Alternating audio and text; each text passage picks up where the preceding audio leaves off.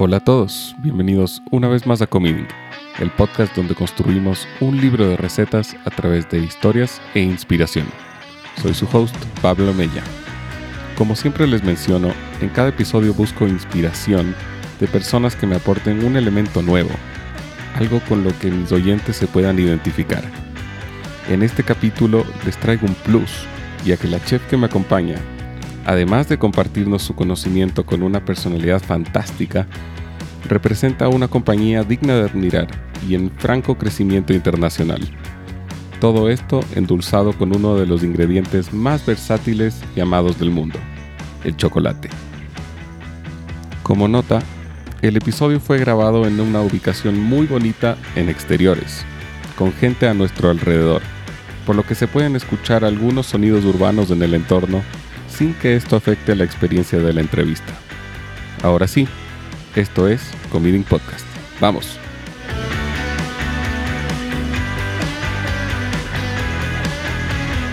Una vez más a Comiding. En episodios anteriores he entrevistado principalmente a chefs que se han ido abriendo camino y abriendo sus propios restaurantes, cada uno con una historia muy interesante por detrás. Hoy la dinámica es un poco distinta voy a conversar con una chef fantástica, con un recorrido muy interesante y que además tiene un, gran sistema de soporte en la forma de una empresa fundada en valores, con presencia internacional y referente en su rubro. Me acompaña Andrea López, chef corporativa de República del Cacao, mi invitada de hoy en Comiding Podcast. Andrea, bienvenida a este espacio. Muchísimas gracias, Pablo, por este, esta invitación estamos nosotros, bueno, en nombre igual de la marca, agradecidos por, por que nos tengas este espacio para compartir un poco de lo que hacemos y del lado personal igual contarte un poco de qué es lo que hago dentro de la marca. No, buenísimo. Yo muy contento. Gracias a ustedes y a ti por el tiempo y, por permitirme compartir con ustedes también. Estamos en el local de la Floresta en Quito, el cual no es solo una tienda, sino que lo llamaría un lugar donde uno puede probar toda la gama de productos que ofrece República del Cacao. Obviamente chocolates, pero también café, postres, helados, etcétera. Y me imagino que todos con tu sello de aprobación. Sí, no, mentira. No, en realidad, bueno, hacemos, desarrollamos los productos, em, siempre prueba el equipo, que es súper importante. Eh, lo que tratamos de hacer también es respetar mucho el perfil del chocolate, que es lo más importante para que se sienta dentro de las creaciones. Y de ahí, bueno, nuestro, mm, digamos, nuestro test eh, final son los clientes. Y nos ha ido bastante bien con las cosas que hemos desarrollado. Y pues ahí vamos innovando cada vez más nuestro portafolio dentro de las boutiques de chocolate. Me imagino. Pero bueno, antes de entrar a hablar de República del Cacao de por sí, quiero conocerte a ti un poco más primero cuéntame un poco de tus inicios, de tu trayectoria, para que podamos entender tu camino y cómo llegaste hasta acá. Bueno, a ver, ¿cómo inicié? Yo inicié estudiando en la San Francisco de Quito. Estudié la carrera de arte culinario y administración de alimentos y bebidas. Entré en el 2009 a la U. Eh, y me acuerdo que al inicio cuando iba a poner el, qué carreras te, dan como dos opciones y puse la, la, primera puse diseño gráfico y la otra gastronomía. Un poquito diferente. Sí. y evidentemente, bueno, pues me quedé en gastronomía después de conocer las instalaciones de la U y bueno, el mundo igual mágico de la, de la gastronomía y no me imaginé nunca estar detrás de una compu como sentada, eso creo que fue lo primero que pensé y dije, no, pues ahí está mi decisión. Inicié estudiando em, cocina y poco a poco me fui especializando en mis trabajos y de hecho igual tenía un poco como este pensamiento de no querer eh, estar en el mundo dulce porque era un poco, decía, no, como siempre se asocia un poco como que a las mujeres con la pastelería y dije, no, yo voy a hacer cocina. Pero ahí está la vida cuando uno es rebelde. Entonces, bueno, trabajé en el, en el Jerome como más o menos año y medio y fue ahí em, cuando me acuerdo, la pastelera eh, que trabajaba ahí es una muy buena amiga mía y ella se fue de vacaciones y me tocó reemplazarle allá. Y ahí dije, no, esto me encanta. Obviamente con el miedo que tenía de coger la pastelería yo sola porque era nueva. Y, y me gustó mucho y sentí que también la creatividad se me daba mucho más en este lado como del mundo dulce de, de la gastronomía. Pero en cocina habías cogido pastelería también.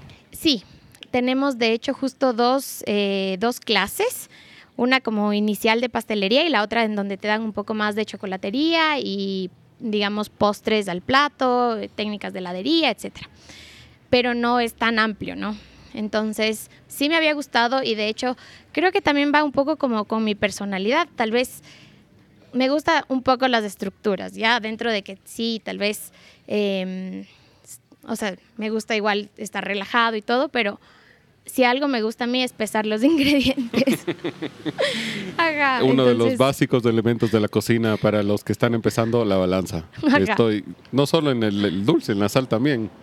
Sí, entonces, bueno, igual en cocina como que dices, tienes este chance de poder como agregar un poquito más, tal vez, no sé, de fondo, si, se, si pusiste mucha sal o así. Y en el otro lado de la cocina es mucho más difícil arreglar algo que, que, que no pesaste bien o que pusiste más de un ingrediente u otro. Y creo que eso me gusta. Justo te iba a preguntar sobre eso, porque además, bueno, y te pregunto antes, eh, sé que das clases ahora en la San Francisco, que volviste como profesora. ¿Qué tal ese cambio? Sí, no, para mí un honor volver a la U. La verdad es que guardo igual muchos, muchos gratos recuerdos. Trabajé también en la U dos años y medio. Salí justo del Jerome, trabajé en la U y ahí entré igual como pastelera del, del Marcus. Y es un ambiente súper bonito porque, bueno, trabajaba con, con, mis compañeros, que eran mis, mis compañeros de, de la U. Entonces formamos un lindo equipo. Y bueno, después de eso salí a República y voy dando clases, si no me equivoco, sí, desde el 2020. Entonces eh, me ofrecieron dar justo estas, estas clases y yo súper, no sé, me siento full agradecida porque al final, digamos, después de tú eh, haber estudiado dentro de esas aulas, como dar clases es como, nunca, nunca me imaginé. ¿Y en República entras en tu posición actual o vas creciendo? No, fui creciendo, eh, entré en el 2017, me acuerdo, cuando estaban abriendo el laboratorio del centro, el laboratorio de chocolate. Entonces entré eh, justo a trabajar con el Santi Cueva, que, mm, que eh, en ese entonces él era el chef corporativo de, de la marca, y entré, digamos, a la parte de la planta de producción como soporte allá. Entonces manejábamos ahí como la planta, y poco a poco, digamos, eh, Santi justo salió por su proyecto de Marcando el Camino, eh, el cual igual recomiendo un montón. El Santi es, aprendí un montón del Santi, también eh, es un gran, gran profesional. Y mm, el Santi justo salía y me dijo, bueno, pues estás tú, te has quedado desde el 2017 igual aprendiendo todo, entonces, digamos, la sucesora. y mm, a ver, en esta posición entré, luego como fui un poco evolucionando el puesto y eso es lo que me gusta porque yo también tiendo un poco como a aburrirme pronto de las cosas, pero siempre hacer cosas nuevas. Entonces pasé aparte como de investigación y desarrollo para las, las boutiques. Entonces era como mi puesto ideal, o sea, ir creando cosas nuevas, siempre nuevos retos. Y eh, como chef corporativa desde el 2021, sí, desde el año pasado. Perfecto, ya vamos a hablar de eso un poco más, pero algunas preguntas me van saltando también. Eh, primero, desde tu perspectiva de docente, creo que mucha gente le tiene miedo a la repostería y al mundo del dulce en general, ¿no? Porque lo llaman casi que una ciencia exacta, que si me equivoco en el peso, aquí la fregué. ¿Tú qué opinas sobre eso? Yo, o sea, del miedo que la gente tiene a la, repostería, yo pienso que tal vez y los miedos son un poco relativos, porque a veces uno tiene mucho miedo a las cosas que no ha intentado y tal vez antes era más complicado. Por ejemplo, yo hablo en tema de chocolatería, tal vez temperabas chocolate y no tenías eh, tu termómetro digital o tu termómetro de incisión o de sonda y era más difícil comprobar la temperatura y estabas muy ligado a hacer la prueba así debajo del labio como a la antigua, que también es súper admirable porque al final eso te da solo el grado de, digamos, de... Sensibilidad.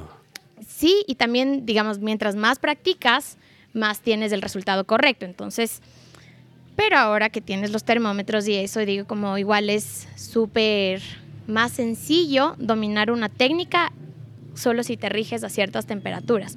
Y es mucho lo que trato de decirles a, mis chicos y chicas que cuando están aprendiendo, que al final lo primero es que hay que intentar hacer antes de tener miedo. O bueno, intentar con miedo. Eso también yo hago. Eso es una recomendación para la vida también. Entonces igual... Em, Utilizar el miedo a tu favor. Sí, o sea, hacer las cosas a la final. Entonces intentar y si ya tal, vez ves que no te gusta, porque por ejemplo yo digo, cocina a mí sí me iba muy bien. De hecho, igual en, eh, el Marcus luego eh, pasé como a su chef. Después de estar de pastelería, me, subieron al puesto, digamos, de su chef. Y me gustaba y me iba muy bien. Me, encanta como el rush del servicio. Tal vez si no toca hacer mis en y solo me toca hacer el servicio, sí trabajaría aún. Pero Qué feo que es, ¿no? a mí me encanta. El mise en place. O sea, bueno, el mise en place es como más relajado, pero el servicio es esa tensión de estar ahí. No, no, no, yo digo qué feo que es el mise en place. Ah, el mise en place. Sí, bueno, también tal vez me gusta estas actividades, por ejemplo, de cortar algo así una media hora, porque es como tienes ese tiempo de concentrarte en cortar algo. Ajá, sí. Y piensas en todos los 101 problemas que tienes. porque la verdad, a mí la parte que me gusta es la de la ejecución, ¿no? Esa de que ya estás cocinando, de que está en la sartén, que si se te pasa, eh, la friegas, ese como el momento clave, ¿no? Igual contigo con el rush del servicio que estás comentando. Entonces es, es interesante. Y bueno, de ahí igual mientras yo, digamos, no le había dado esta oportunidad a la pastelería, ahí me di cuenta de verdad, como en el Marcus fue cuando dije, porque claro, teníamos a la semana, me acuerdo que teníamos, por ejemplo, la pesca del día, la pasta del día y tenías que crear cosas. Entonces, al momento de crear en cocina, yo sí me vi como que con una barrera y dije, no, no se me desarrollan las ideas, o sea, no, no, no podía, sí es la verdad, honestamente no tenía ideas en cocina salada. Y en cocina de dulce decía como que, ah, igual teníamos soufflé del día, el postre del día, etc. Entonces ahí me volaba la imaginación y dije, no, pues, ¿por qué estoy negando algo que se me da bien? Entonces dije, quiero hacer eso. Entonces en República y entré de lleno solo. De hecho, es, mm, eh, fue mi primer trabajo, bueno, es. y mm, en, en, ya solo en este ámbito de la cocina dulce. Sí, pero al final al ejecutar vas encontrando tu convicción. Y eso es un, buen, una buen, eh, un buen consejo para la vida, ¿no? Como dices, no tengas miedo a hacer las cosas, hazlas y tal vez encuentras algo que te gusta que no sabías. Sí, yo pienso que eso es lo importante, al menos cuando estás estudiando. Lecciones por Andrea López. Ajá, por favor. Muy bien. y bueno, después, claro, cuando estuviste en el Chez me imagino que aprendiste mucha técnica francesa, me imagino que también durante eh, tus estudios. Una pregunta, ¿tú crees que esa rigidez alimenta tu creatividad o te la limita? Yo pienso que esa rigidez forma, o sea, es como los primeros, digamos que me gusta a mí hacer muchas comparaciones, tal vez porque no puedo expresarme muy bien con las palabras, pero me gusta hacer comparaciones, por ejemplo, cuando estás construyendo una casa. Entonces pienso que esos son los cimientos de la casa y luego ya la decoración tú le pones. Entonces sí siento que esa, tal vez no rigidez, yo pienso que es disciplina y creo que para todo uno debe tener cierta disciplina. Entonces... Eh, que todo salga, por ejemplo, platos calientes, cortes perfectos, términos perfectos, salsas con buenas texturas. Es el éxito a la final si vemos como que los resultados de otros chefs, ves que mientras van aplicando como esta eh, técnica, bueno, entre comillas perfecta, porque digamos que nada es perfecto, pero tienen éxito. Entonces como una fórmula de éxito tal vez yo pondría como disciplina. Muy bien. Muy bien. Otra lección de vida. Vamos a cobrar por este episodio. Podemos hacer otro podcast de las lecciones de vida. Perfecto, quedas grabado. Em, ¿Cuáles o quiénes son tus inspiraciones como chef? Como chefs, pienso que igual, bueno, cuando estaba en la universidad eh, abrieron este, mm, este intercambio con el Instituto Paul Bocuse en Francia y siento que Paul Bocuse igual es una gran inspiración, de hecho igual es cocinero de sal, pero él tiene igual mucho de esta fórmula de la disciplina, de respetar el producto, de basarse mucho como tal vez en la técnica tradicional que luego tú después puedes irle innovando, pero respetando eso, porque por ejemplo si hablamos en cocina de, de, dulce, a ver, un merengue igual ya está inventado, un bizcocho ya está inventado, entonces tú solo vas como modificando la técnica para conseguir algo tal vez más ligero, menos dulce, eh, etcétera. Pero ya está otro sabor, tal vez. exacto. Pero ya está inventado, ¿me explico? Entonces, él es un gran, eh, un gran referente. Y tal vez de cocina de dulce tengo muchos referentes. De hecho, tengo como 5 mil seguidores eh, que sigo en el Instagram de a los pasteleros. Seguidores Entonces, debes tener más. No, no, no, yo no. Ese es un mundo que, que, estoy iniciándome ahí también como parte de la estrategia de, de la posición en República. Entonces, Muy bien. Aprovechar y apalancar, apalancarte de, de, la posición, digamos, es interesante también. Me parece perfecto. Y según tú, ¿qué se necesita para triunfar en el mundo de la gastronomía? Yo creo que depende la definición de triunfar. Es lo que siempre me dicen. A ver, ¿cuál es la definición de triunfar? Depende de ti, porque para uno puede... Eh, no, es que depende de cada uno, porque ah. para mí triunfar tal vez puede ser, ah, logré trabajar en el restaurante que quise. para, para ti triunfar puede ser, tengo una cadena de 500 restaurantes, no sé, depende de cada uno. Por eso, tal vez en tu definición de triunfar, lo, ah, lo replanteo. Entonces, vamos ahí. ¿Cuál es tu definición de triunfar? Y ¿Qué se necesita para llegar ahí? Yo pienso, bueno, yo creo que mi definición de triunfar sería hacer lo que te gusta, que estés contento con los resultados que tienes y que disfrutes del proceso, porque tal vez no es, digamos, como me invento ya, hacer una receta y que te salga bien al final, sino es cuántas veces, las 100 veces que hiciste la receta, eh, es la parte que le da como la diversión a lo que estás haciendo, pienso yo, ¿no? Igual no hay cosas que no te salen a la primera o hay cosas que te saldrán a la primera, que bueno. Y eso pienso que sería la definición de triunfar.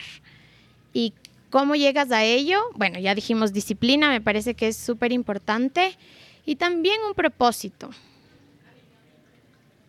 Eso pienso. Te veo pensativa. es que sí, estas preguntas están muy capciosas me están replanteando la vida.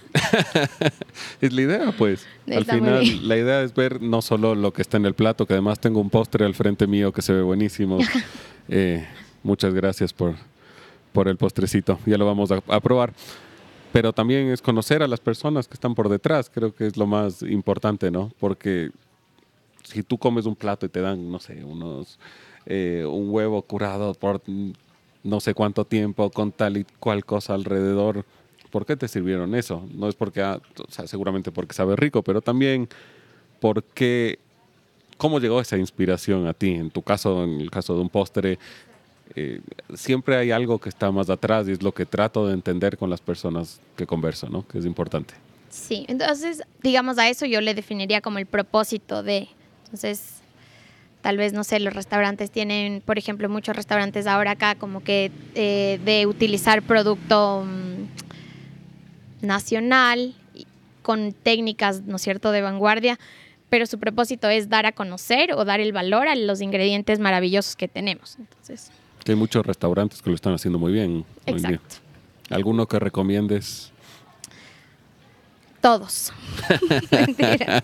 no, es que debes tener muchos amigos chefs, obviamente que no quieres tirar abajo del carro. luego de aquí nos vamos en dos horas. Mentira. Está bien. Y sí tengo una duda que me estaba planteando bastante cuando estaba preparando la entrevista. Porque si a mí me dicen, tienes que cocinar con un ingrediente el resto de tu vida, por ejemplo, ah, todas tus recetas tienen que tener pollo de aquí en adelante. Creo que en una semana me cansaría del pollo. Sí. Es, eh, tal vez el chocolate es distinto, pero ¿cómo haces para encontrar esa inspiración eh, para seguir cocinando con el mismo ingrediente, por más de que tiene sus variaciones? Eh, todos los días. Y eso creo que es lo interesante y de hecho esas preguntas a mí me gustan hacer así a la gente, digamos, si te quedas con un ingrediente en una isla desierta, ¿cuál sería? es súper buena pregunta. Bueno, yo pienso como que el chocolate, aparte de que tiene bastantes perfiles diferentes, eso creo que te permite no, o lo que tal vez a mí me ha permitido no, no aburrirte, es que tienes primero, si bien es un solo ingrediente, tienes distintos orígenes que le dan distintas eh, cualidades de sabor, eh, sabores y aromas.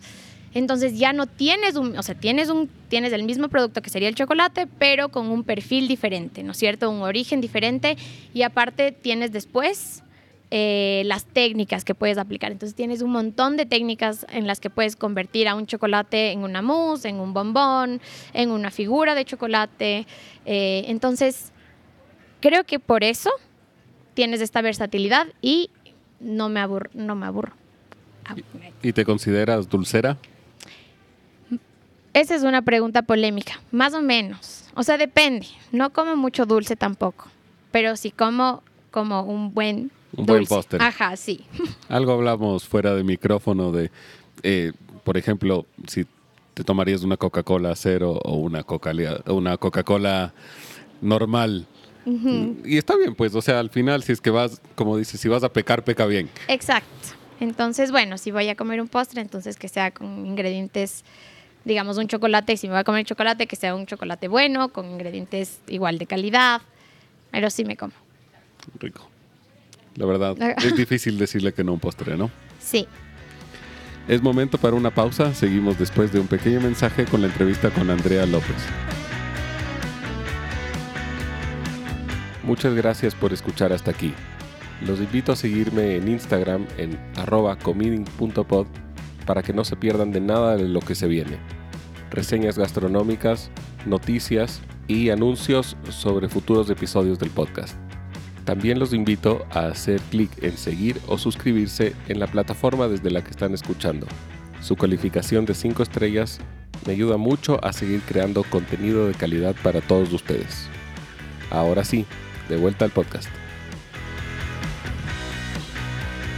Volvemos a la entrevista y ahora sí entremos a conversar sobre la República del Cacao. Súper. Ustedes no son la clásica empresa que vende chocolates al público general. Cuéntame un poco de la historia de República y, cómo se va transformando en la empresa que es hoy. Bueno, empecemos con... la historia de la marca es, bastante eh, inspiradora y creo que igual va muy alineada con este rescate que ahora todos estamos tratando de, de hacer con los productos de origen. Entonces, Empieza la marca en el 2005, eh, viajan dos ecuatorianos, eh, la familia Chiriboga, viaja a Francia y hay una casa de chocolate, bueno, le digo en español, pero es la Maison du Chocolat en París, que es súper famosa. Practicando francés también, muy bien. para, o sea, para a nivel, digamos, de bombonería es súper top, ¿no? Entonces ellos entran y piden como deme su bombón el eh, más especial que tengan. Y les traen un bombón que se llamaba Guayaquil. Entonces ellos se quedan igual asombrados como tenemos, obviamente, este bombón estaba hecho con cacao eh, del Ecuador y de origen, entonces ahí se cuestionan esto de por qué nosotros como país, al tener un producto tan bueno y de tanta calidad y tan apreciado afuera, solo lo sacamos y no lo transformamos en chocolate como lo están haciendo afuera. Entonces empieza así la marca en el 2007 con nuestra línea al consumidor final, que, es esta línea retail, ¿verdad? Empieza así la marca y, y de hecho yo cuando fui, claro, esta era la historia, ¿no es cierto? Entonces yo me acuerdo que visité también este lugar y está ahí el bombón. Y de hecho también hay otro bombón que se llama Quito. Entonces ves como, y tal vez la gente ya consume sin saber de, de dónde es el cacao. Entonces, luego en el, eh, si no me equivoco, es en el 2014 empieza la línea profesional. Entonces, aparte de hacer barras y todos productos para el consumidor final, empezamos con esta línea eh, para, digamos, eh, que sea procesado el chocolate, ¿no es cierto? Entonces, chocolateros, pasteleros, chefs que procesan ya el chocolate en postres, bombones, helados, para, para el consumo igual. Entonces, la marca ha ido eh, así creciendo. Igual es una marca, ahora estamos, eh, tenemos certificación Bicor, pero de hecho nació la marca em, igual con esta estrategia de, un modelo de negocio sostenible. Y la, digamos, como el corazón de la marca es crear el, chocolate. Bueno, esto me lo sé así de, memoria porque es lo que hacemos. Entonces, como la misión de, de la misión, visión de la empresa es crear el chocolate latinoamericano más auténtico, trabajando muy de la mano de las comunidades locales y sobre todo desarrollando el cacao fino de aroma en su origen. Entonces, somos una empresa que hace chocolate en un país productor de cacao, que es el Ecuador, y trabajamos con ingredientes latinoamericanos y siempre eh, fomentando esta parte sostenible, ¿no es cierto? Que sabemos que es social, económica y medioambiental. Eh, y creo que eso sería Buenísimo. Ahí vamos. Una corta historia de la marca. Bien. Ahí vamos a ir tocando un poco cada uno de esos temas porque es interesante, no es una empresa cualquiera, como, como decía antes. Entonces, según lo que entendí, el negocio está organizado en dos partes, digamos, la, la parte al consumidor, el B2C, y la parte profesional que le llamas el, el B2B. El entiendo, B2B. Entiendo que tienen dos cabezas distintas incluso. Exacto. Entonces, digamos, el, el uno, B2C, es el B2 Clients y el B2B, el B2 Business, que es justo con las dos unidades de negocios. Y eh, claro, porque es una joint venture de dos empresas. Entonces tenemos el, el, grupo ecuatoriano liderado por la familia Chiriboga y en este caso está Simón Pérez de gerente general y del otro lado el grupo Savencia, que es el, eh, digamos, el grupo francés que con el que crean la línea profesional, que está liderado por eh, Philippe Bongran. ¿Y cuál es tu rol como chef corporativa exactamente? Bueno, entonces esta es una es igual una buena pregunta. Mi rol está abierto para bastantes frentes. Entonces ahora, digamos, hablemos eh, del B2C primero. Eh, en B2C, como tenemos las tiendas, eh, las tiendas de chocolates, en, tenemos seis en Ecuador. Desarrollamos eh, toda la línea, digamos, de postres, de bombones. Eh, también productos de larga vida útil. No sé si has probado los habanos, eso lo hicimos con un chef aliado de Estados Unidos. Son muy buenos. Eh, y bueno, todos los productos que podamos desarrollar para nuestras boutiques de chocolate, para nuestra línea, digamos, de consumidor final. Y ahora, para el B2B, eh, en cambio, ahí viene igual este rol un poco con cada área de la empresa. Entonces, por ejemplo, con investigación y desarrollo, eh, probamos los nuevos chocolates, las nuevas referencias que vamos sacando eh, a nivel de usos y aplicaciones. Entonces, por ejemplo, bueno, este chocolate tiene buena fluidez, se, eh, sirve muy bien para hacer una mousse o para un ganache, un helado, etcétera. Entonces, hacemos eso también. Eh, si tal vez eh, llegase a haber alguna queja de algún ingrediente de algún mercado que, a los que distribuimos, estamos más o menos como en 20 países eh, distribuyendo el chocolate.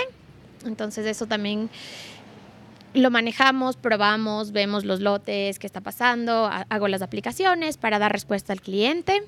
En el área de marketing, que es justo, digamos, donde mi rol está más enfocado, desarrollar nuevas recetas, porque también, al igual, digamos que el, el, el, la chef, en este caso, porque soy mujer en este puesto, pero el chef, la chef, eh, tendría un rol bastante como herramienta de venta, porque al crear yo recetas, etcétera, entonces se Va, se envían a los mercados y les enseñas a usar las nuevas referencias o nuevas técnicas, etcétera. Entonces hacemos videos, eh, las fotos, en ese tema de marketing, igual mucho apoyo al servicio al cliente, todas las necesidades de los mercados. En comunicación, representando a la marca en todos los eventos en donde necesiten de presencia, digamos, eh, digamos gastronómica, haciendo aplicaciones, en los eventos que seguramente has visto que hemos participado. Eh, y creo que eso sería, eh, dentro de todas, digamos, del B2B, es, es eso. Y bueno, ya creo que con eso es es bastante, ¿no? sí. Hay solo hay 40 horas legales en la semana. Eh, no, y además, como tú bien decías, están en 20 países. Cuéntanos un poco dónde están y, y, unámoslo un poco al hecho de que también te toca viajar, dar clases, acabas de volver de México, por ejemplo. Sí, a ver, te cuento igual. Eh, primero empecemos con, con el B2C. Eh, tenemos las seis tiendas en Ecuador y de ahí estamos en los Dufris de Ecuador, Perú, Colombia y República Dominicana. Próximamente abriremos más porque obviamente fue un sector muy afectado por la pandemia. Y en B2B estamos igual con presencia en más de 20 países. Eh, estamos por entrar a nuevos países este año, eh, Brasil y si no me equivoco, sí, Panamá.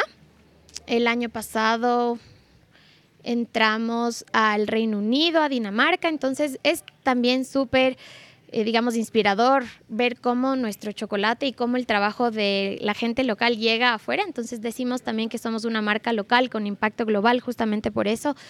Y mm, al estar en, en, en varios países, bueno, también requieren los países, digamos, capacitación o promover algunas referencias de chocolates. Entonces, en este caso hay estas eh, clases que se empezaron a dar desde este año, ya que se reactivaron los viajes. Entonces, capacitamos, por ejemplo, eh, a nuestros clientes o a prospectos de clientes em, afuera del país. Entonces justo eso fue a hacer en México, un curso de dos días, eh, igual impulsando todos los productos de la marca, explicando un poco el chocolate, el cacao fino, la visión, misión de la marca. Entonces, como igual la chef, digamos, yo pienso que es entre una vocera de la marca, eh, herramienta de ventas, hay un rol multifacético. Buenísimo. Te doy una anécdota. Hay, a mí me encanta ver competencias de, de cocina. Me encanta. A mi familia también. Y las que más nos gustan son las que tienen profesionales como competidores, porque las cosas que pueden hacer son increíbles, ¿no? Entonces, yo de repente me encuentro en Netflix viendo Bake Squad y salen unos tremendos close-ups de chocolate República del Cacao, ¿no? Eh, uno, piensa, ¿será publicidad? ¿No será publicidad? Eh, ¿Lo eligió el chef? ¿No lo eligió el chef? Sé que ustedes tienen colaboraciones. ¿Cómo, van, ¿Cómo funcionan esas colaboraciones? Así para, para tener un poco de insight el chef les elige a ustedes, ustedes van y buscan al chef, debe haber una mezcla de ambos. Sí, entonces justo es una mezcla de ambos y por, eso también nos da mucho orgullo, digamos, saber que hay chefs que, digamos, por sí solos se acercan a usar la marca, porque eso igual demuestra como mucho de la calidad del producto y que aprecian igual toda la historia que hay atrás de la cadena de valor y toda esta parte sostenible. Y también nos acercamos a chefs.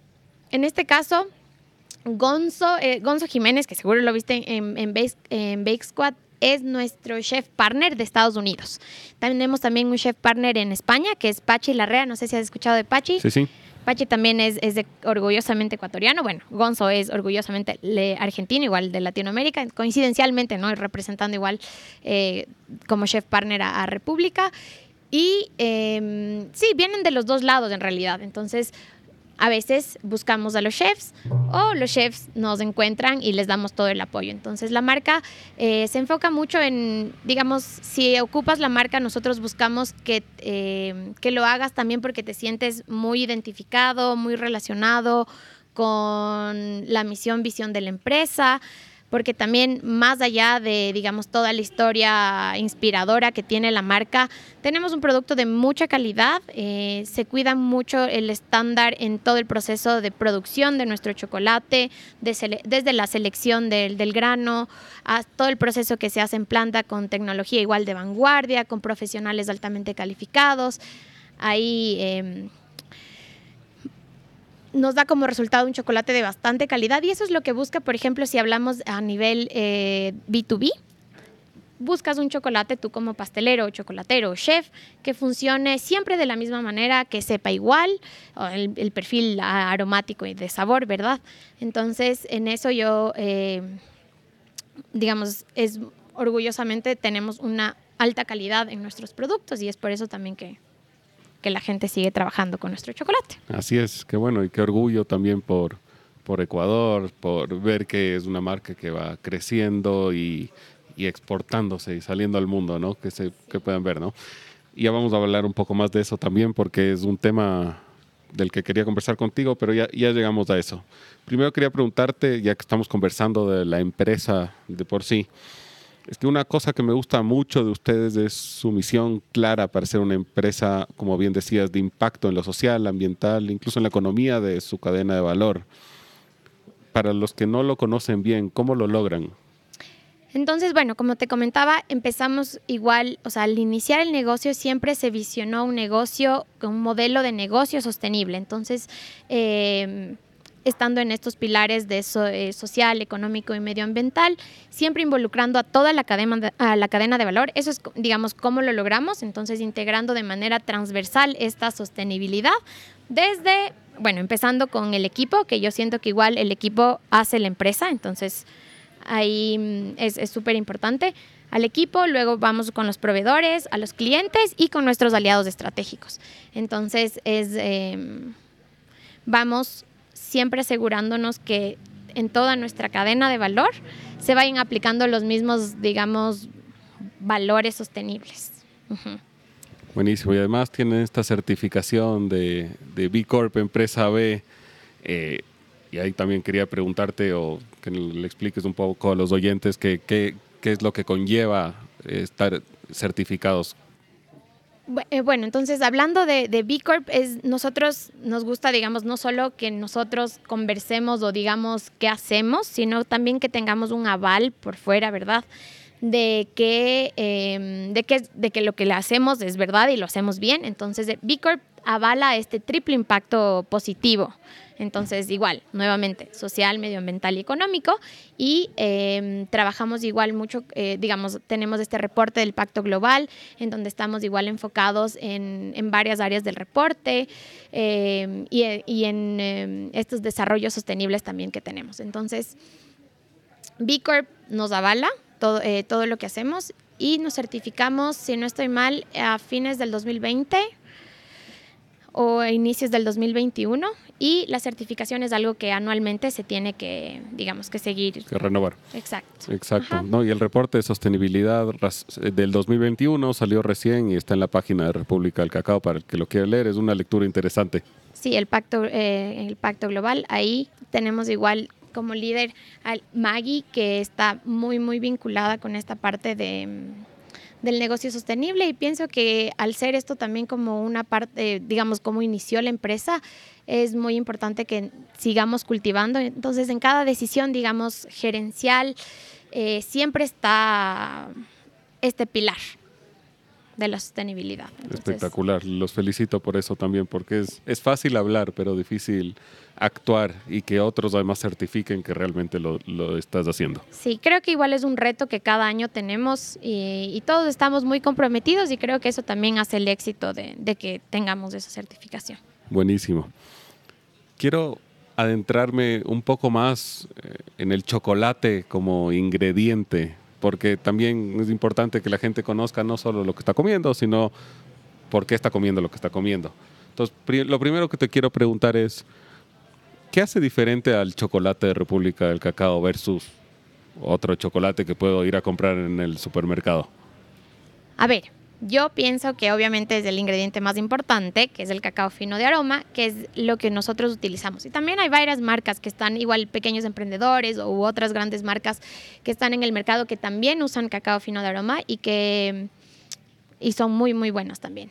En, en este caso yo pienso que el cacao tal vez como latinoamericanos y más como ecuatorianos, si el cacao sabemos que tiene como origen e-, Ecuador, que está ya comprobado en Palanda, eh, fueron los últimos vestigios que se encontraron, entonces está dentro de nuestro ADN ecuatoriano, el cacao fino de aroma como un producto súper valorado, ¿no es cierto? Entonces, eso es lo que hace como diferente a nuestro chocolate a comparación de otros, eh, digamos, de otras marcas que utilizarán tal vez otros, otros cacaos. El cacao fino de aroma es un cacao que tiene eh, cualidades organolépticas mucho más complejas. Entonces hablamos de sabores y aromas mucho más distintivos.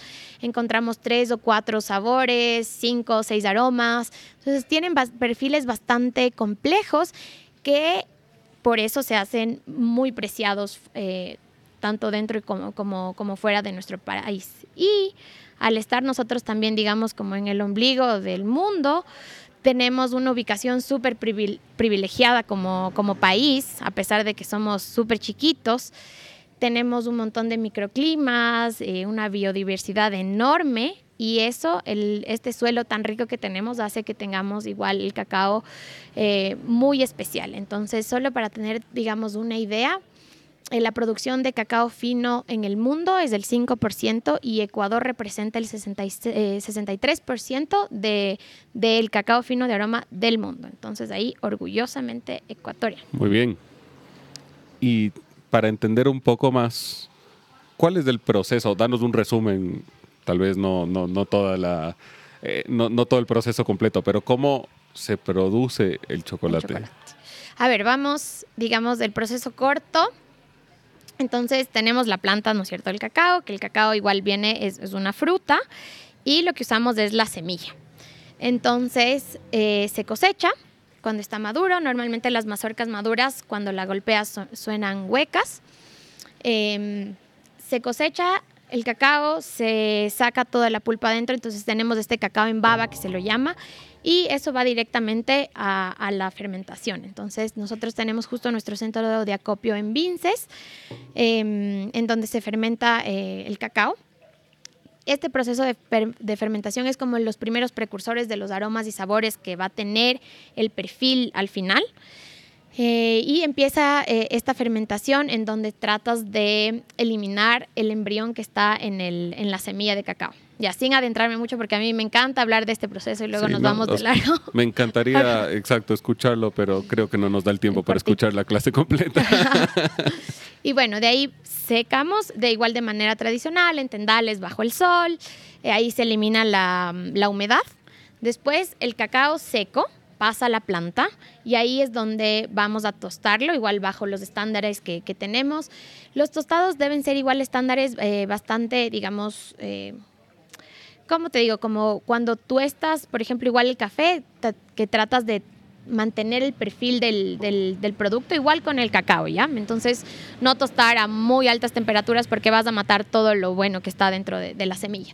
Entonces se tuesta, después pasa por un proceso de descascarillado, se saca igual justo la, la, cascarilla del cacao y tenemos los nips, que es el producto principal, ahí haces la mezcla, entonces tenemos, si vamos a hacer chocolate negro, azúcar, nuestro azúcar igual, todos los ingredientes latinoamericanos. Entonces, el azúcar que usamos, azúcar de caña de las costas del Ecuador. Em, y si vas a hacer eh, chocolate con leche, leche en polvo. Y un porcentaje pequeño de algún emulsionante para que mantenga igual, o sea, todo amalgamados bien los productos, que en este caso usamos lecitina de girasol.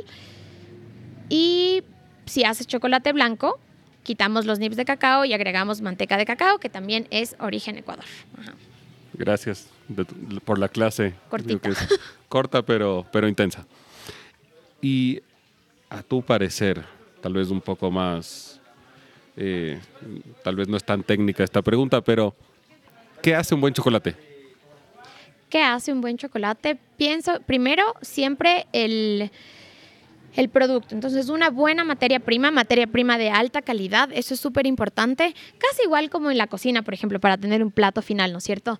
Entonces, para una buena, eh, no sé, barra o gotas de chocolate en este caso, buena materia prima, después un buen proceso de elaboración, porque ahí tienes que respetar justamente el producto, porque tú puedes tener el cacao fino de aroma, digamos, más preciado, que si lo procesas mal, lo vas a arruinar.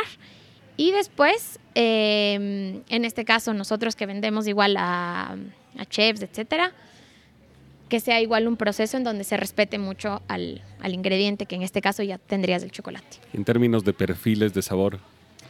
En términos de perfiles, eh, bueno, ahí yo pienso que hay para cada gusto, ¿no es cierto? Por ejemplo, tenemos nosotros distintos orígenes, en este caso igual de Ecuador, tenemos algunos orígenes que tienen sabores eh, más amargos o tal vez a especias dulces. A algunos les agregamos panela. Tenemos panela orgánica que, mm, de pacto que tienen estas notas especiadas a panela. Entonces va a depender mucho. Estas, estas notas aromáticas dependen mucho del, eh, digamos, del suelo o el terroir que lo llaman así, muy similar como a los vinos del cacao, ¿ya? Entonces, por ejemplo, tenemos igual un origen Amazonía que tiene notas totalmente diferentes a pesar de ser un mismo grano de Ecuador. Igual el cacao de Perú, trabajamos también con cacao de República Dominicana y próximamente nuevos orígenes, pero es siempre, siempre se va basado a la semilla, Ajá, o sea, las notas de sabor y aroma. Pregunta polémica. ¿Por qué, si digamos, quieren impulsar el origen ecuatoriano, el cacao de origen de Ecuador, también trabajan con cacaos de otros, países.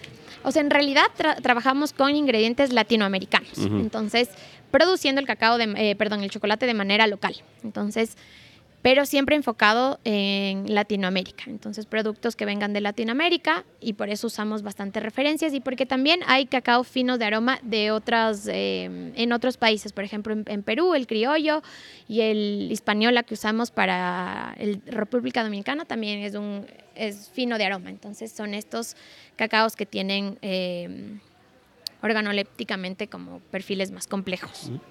¿Y por qué Ecuador se ha destacado por su cacao, pero no por su chocolate históricamente?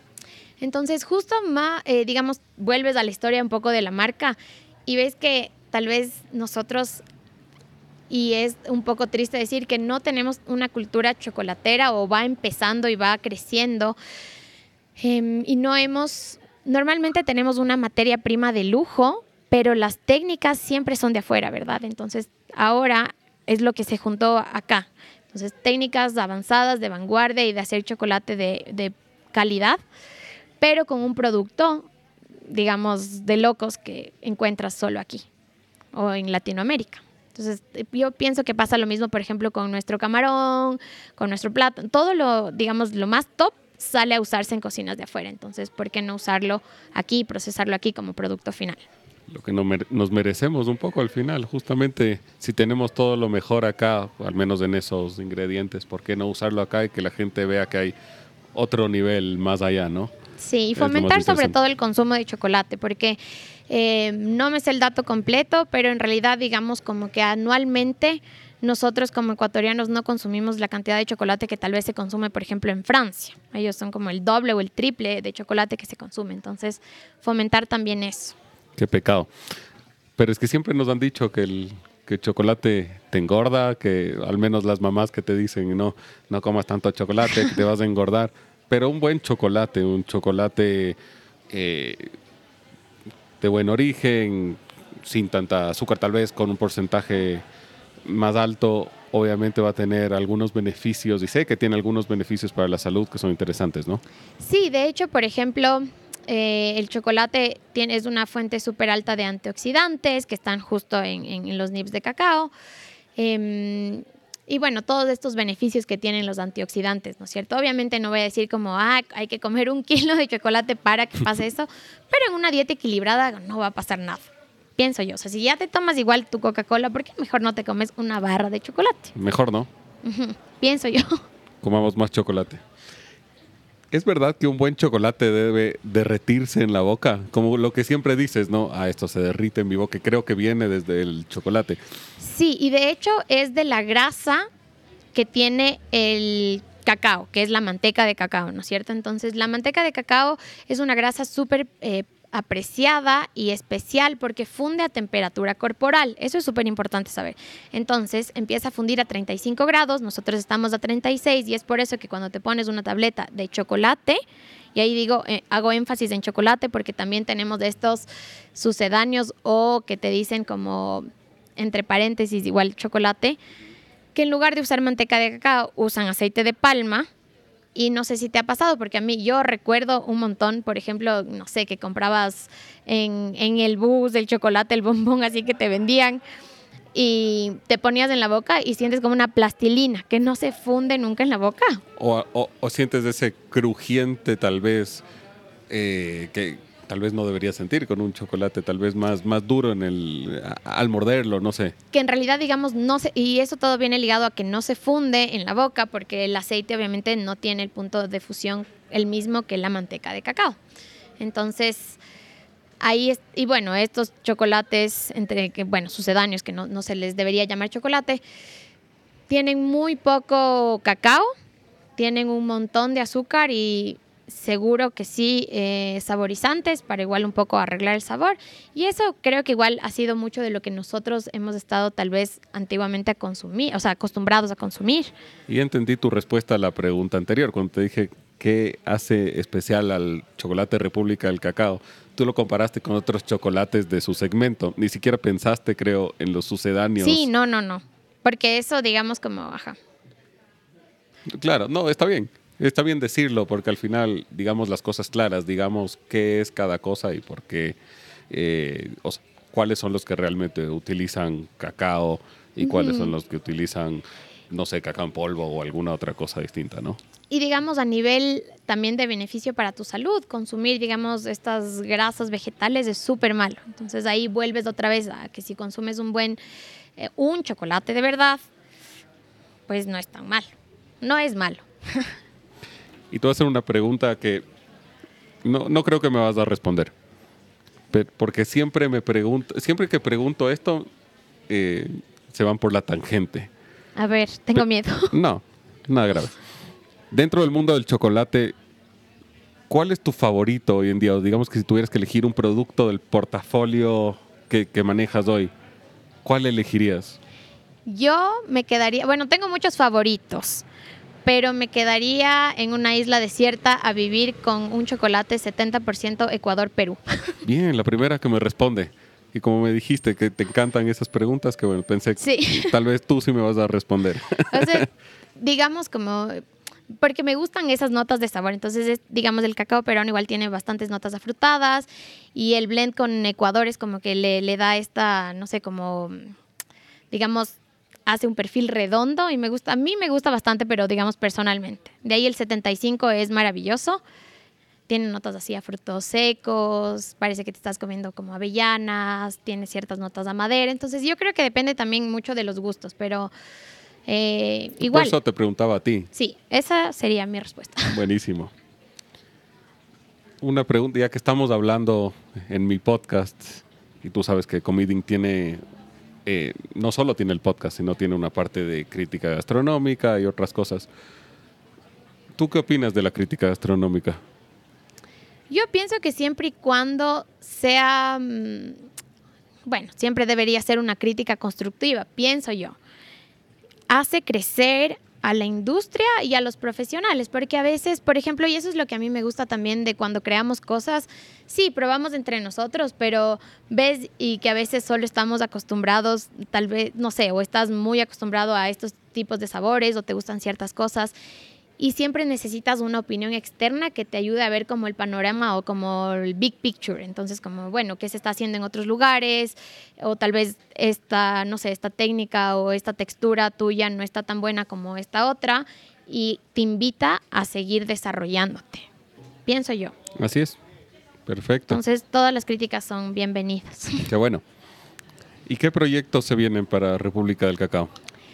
Tenemos justo para este año, eh, vamos a sacar eh, dos nuevas referencias, igual con origen latinoamericano, que estamos igual muy a la expectativa. Va a ser igual un nuevo origen. Estamos súper contentos. Y también vamos a abrir nuevos mercados. Entonces vamos a estar en Brasil, que también se va a abrir, y en Panamá, como te comentaba. Eh, y bueno, a nivel de B2C, igual abrir nuevos operadores, crear nuevas, nuevos productos eh, para, para, los locales. Eso, bueno, es, algo que siempre se hace. Y bueno, seguir creciendo a nivel mundial para que se conozca nuestro, nuestro cacao, bueno, latinoamericano. Felicitaciones y, y todo lo mejor de mi parte y de todos los que estamos hinchando por ustedes porque sabemos que son las empresas que lo está haciendo muy bien y que están poniendo en alto, a, al, en alto al nombre de Ecuador, entonces muy contentos por ustedes. No, más bien una felicitación a todo el equipo atrás eh, de la empresa que pienso, bueno, yo solo estoy aquí la vocera, atrás hay un equipazo gigante que está súper comprometido con hacer las cosas bien y como te decía, con toda la misión y visión de la empresa, entonces a ellos un aplauso. Un aplauso para el equipo. Andrea, quería contarte un poco sobre el propósito de este podcast. Tú ya sabes que mi sueño es hacer un libro de recetas. Y, y, cojo esa inspiración para el libro de recetas con todas las personas a las que voy entrevistando. Y al final la idea es que me puedas retar a hacer un plato con un ingrediente o una técnica y después yo cocinar ese plato, ojalá lo puedas probar, me encantaría. Y siempre me pongo nervioso con eso porque es, es, presentarle un plato a un chef que sabe más que yo. Pero no, bueno. pero ya dijimos de los miedos. Exactamente, ¿no? Por eso hay que lanzarse y Ajá. está bien. Y por eso estamos aquí sentados un poco al final. Entonces, no sé si el ingrediente es muy obvio, pero veamos qué tienes para mí. Bueno, entonces, lógicamente, chocolate de cajón. Y estaba pensando, justo, eh, ¿te acuerdas que estábamos conversando antes y dijiste que querías ir a la cena donde de la semana pasada que justo hicimos con, con Valentina y con el neto de, de, en Marcus? Y dije un soufflé de chocolate, pensé. Bien. Ajá. Bien.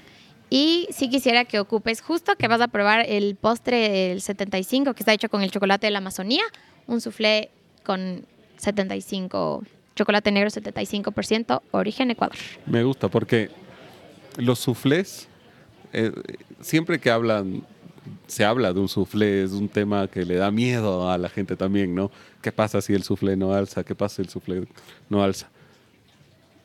Ya enfrenté ese miedo y por suerte se me da bien. Sí. Por suerte se me da bien el soufflé. Entonces vamos por buen camino. Vamos por buen camino. Entonces creo que es una receta práctica y buena para tener en un libro de recetas, eh, justamente para perderle el miedo, que ha sido un poco el tópico que hemos tenido en este episodio, entonces me parece buenísimo.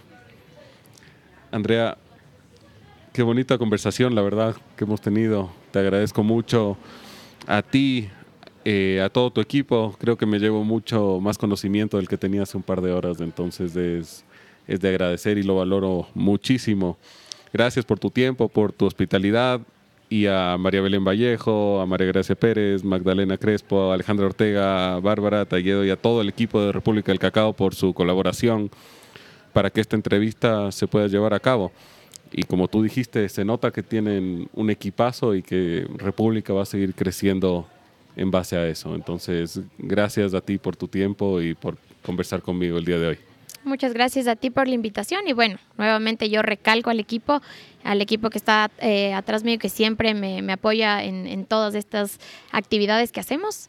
Y ya sabes, bienvenido siempre, esta es tu casa y si se abre el otro podcast, ahí estaré. Seguro, ¿no? Yo creo que vamos a conversar en más de, de una ocasión. Súper. Qué gusto, ¿ah? Gracias a Andrea López y a todo el equipo de República del Cacao por su hospitalidad y a todos los que se han dado el tiempo de escuchar hasta aquí. Les dejo mis redes sociales para que no se pierdan ningún detalle de lo que se viene. Estoy en Instagram como arroba y en Facebook como comedian. El podcast lo podrán encontrar en Spotify, Apple Podcast, Anchor, Google Podcast y Stitcher. Por favor no olviden de hacer clic en seguir o suscribirse dependiendo de la plataforma para que no se pierdan de ningún episodio. Además, su calificación de 5 estrellas me ayuda mucho a seguir creando excelente contenido para ustedes. Me pueden escribir también con cualquier sugerencia al correo comedingpodcast.gmail.com. Les dejo toda la información en la descripción del podcast. Gracias por estar aquí, los espero en el próximo episodio. Chao.